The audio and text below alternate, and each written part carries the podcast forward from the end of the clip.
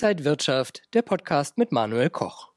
Krieg in der Ukraine und ein Beben an den Finanzmärkten. Weltweit haben die Börsen reagiert, der Bitcoin stark gefallen, Öl über 100 US-Dollar und Gold im Plus. Das sind die ersten Reaktionen. Aber wie kann es jetzt weitergehen, zum Beispiel für den deutschen Leitindex? Wir haben Krieg in Europa, das haben wir ja seit vielen Jahrzehnten nicht mehr so erlebt. Das tut natürlich dann auch weh und ist eine neue Dimension. Die Kriegsangst ist da, ist ein beherrschendes Thema auch in den Börsen äh, geworden. Und wir wissen natürlich nicht, was in den Gehirnwindungen von Wladimir Putin weiter vorgeht.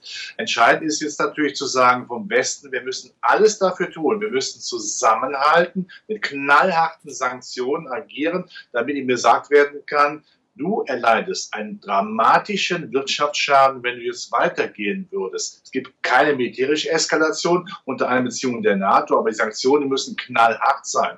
Und wenn wir sehen, dass Putin darauf reagiert, dann haben wir zwar immer noch Schwankungen an den Märkten, aber dann würde sich der DAX auch wieder fangen. An der Börse gibt es das Sprichwort kaufen, wenn Kanonen donnern. Ob das jetzt auch zutrifft und wie Sie Ihr Depot krisen- und kriegssicher aufstellen, das besprechen wir jetzt bei Inside Markets hier aus dem Berliner Studio. Ich bin Manuel Koch, herzlich willkommen. Auf die militärische Eskalation hat natürlich auch der deutsche Leitindex reagiert.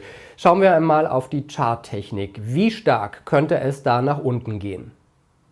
Man kann jetzt charttechnisch argumentieren und sagen, bei 13.500 wäre vermutlich Schluss. Aber es ist jetzt zu früh zu mutmaßen, ist diese Invasion jetzt schon eingepreist. Das kann sogar sein. Äh, aber wir müssen jetzt mal die nächsten Tage abwarten, wie sich das Ganze weiterentwickelt. Äh, wenn man davon ausgeht, es gibt keinen Einmarsch in NATO-Gebiete seitens der Russen, äh, wenn die NATO eben keine militärische Intervention, eine Gegenintervention plant, aber die Sanktionen hart sind, dann tut das zwar nochmal weh, in puncto Ölpreisen, Gaspreisen, Inflationsauftrieb, Kaufkraftverlust, aber dann würde auf diesem Niveau aber die Börse auch versuchen, wieder jetzt einen Boden zu finden. Auch weltweit haben die Aktienindizes reagiert. Der russische Index enorm stark eingebrochen, Asien im Minus, die Wall Street. Wie weit könnte das die weltweite Wirtschaft beeinflussen?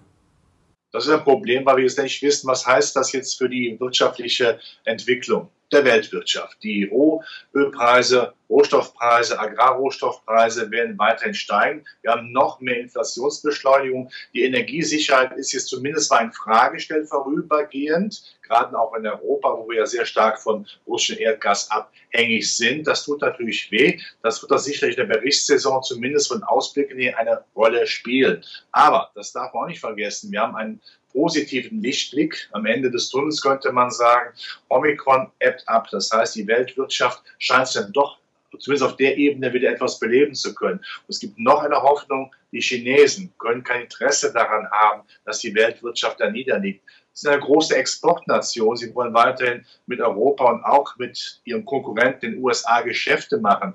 Äh, das heißt, sie werden Herrn Putin nicht alles durchgehen lassen. Der Freundschaftsvertrag zwischen Russland und China heißt ja nicht, dass die Chinesen dann sagen, ihr könnt machen, was, was ihr wollt. Die Chinesen werden schon auch sagen, so, und jetzt ist mal Ruhe. Und wir sehen auch weitere Reaktionen. Der Ölpreis bei über 100 US-Dollar. Werden wir nicht so oder so höhere Energiepreise bei Gas, bei Öl in der Zukunft sehen? Ja, das wird jetzt teurer, definitiv. Also äh, für die vielleicht überschaubare Zeit hoffentlich, aber es wird teurer werden, weil natürlich äh, die Märkte diese Kriegsangst, diese Energieverknappung einpreisen. Aber man kann darauf reagieren. Ich denke, für manches äh, ideologische Hirngespinst, äh, auch in Deutschland, was Umwelt angeht, muss man auch mal beiseite lassen. Jetzt geht es natürlich darum, dass die Wirtschaft möglichst stabilisiert wird. Ähm, vielleicht kann dann auch mal Deutschland, die Ampelkoalition, noch schneller darüber nachdenken, dass man die administrativen Kosten für Energie Energie dann doch vorübergehend runterschraubt. Denn was sehr wichtig ist, die Kaufkraft der Konsumenten sollte ja bitte nicht dramatisch einbrechen, sonst haben wir ja auch ein Problem äh, für die Wirtschaft, auch für die deutsche Wirtschaft. Das ist äh, sehr entscheidend. Also jetzt zu stützen ist unheimlich wichtig. Und was machen die Notenbanken? Sie werden sicherlich keine Inflationsbekämpfung machen. Jetzt ist die Stabilität der Konjunktur natürlich das A und O. Und auch bei anderen Assetklassen gibt es starke Reaktionen. Der Bitcoin enorm stark ins Minus gegangen, Gold hingegen im Plus. Sehen wir jetzt, dass Anleger doch versuchen, sichere Häfen anzusteuern? Ja, man geht auf Nummer sicher und äh, die sicheren Häfen sind äh, gefragt, besonders die sehr sicheren, sicheren Häfen.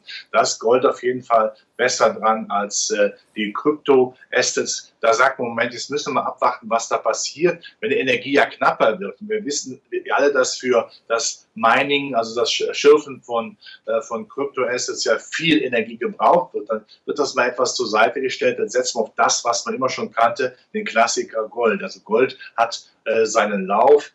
Könnten die, die Goldbugs sagen, jetzt kommen wir endlich mal zum Zuge in der Tat. Und wenn man ja sieht, dass die Renditen am Anleihemarkt ja sogar drastisch wieder runtergegangen sind, oder zumindest merklich, dann sieht man ja, dass für Gold es noch mehr spricht. An der Börse gibt es die Weisheit, kaufen, wenn Kanonen donnern. Ist das jetzt auch angesagt? Ja, diese Börsenwahrheiten, die äh, ja, haben ja für sich den Anspruch, dass sie wirklich dann Regelcharakter haben. Das ist aber Unsinn. Quatsch, ich sage es deutlich, weil niemand sagt ja, wie so ein Ukraine-Konflikt weitergeht. Wie lang dauert er, wie intensiv ist es, wie sehen die Sanktionen aus, das weiß man nicht. Man sollte kühlen Kopf bewahren, gesunden Menschenverstand bewahren und es nicht äh, nur äh, in, in, Trauer machen. Ich glaube, die Börsen werden in den nächsten Tagen einen Boden versuchen auszubilden. Europa wird sehr klar machen, dass man Alternativen, äh, Energiealternativen schaut. Das dauert, da müssen wir uns nichts vormachen, aber zumindest ist dann eine Perspektive äh, da. Und das sollte dann reichen, als jetzt zu sagen, jetzt äh, muss man äh, alles sofort wieder haben. Es kann durchaus sein, dass wir bei einigen zyklischen Werten, bei Dividendenwerten, bei Defensivwerten jetzt wieder Käufer sehen. Das kann man auch machen, aber das sage ich ihm auch so, nicht verkaufen mehr auf dem Niveau, vielleicht absichern, das kann man ja mit Teilschutzzertifikaten zum Beispiel machen, Discount- und Bonusbereich, aber jetzt nicht zu sagen, ich schmeiße, schmeiße alles, aber bei Neuengagements besonders hinschauen. Auch jetzt gilt natürlich heute, an der Börse wird nicht geklingelt, wenn man einsteigt, aber das Pulver noch ein bisschen trocken halten und nicht sofort wieder reingehen. Wie können Anleger ihr Depot krisen- und kriegssicher möglichst aufstellen?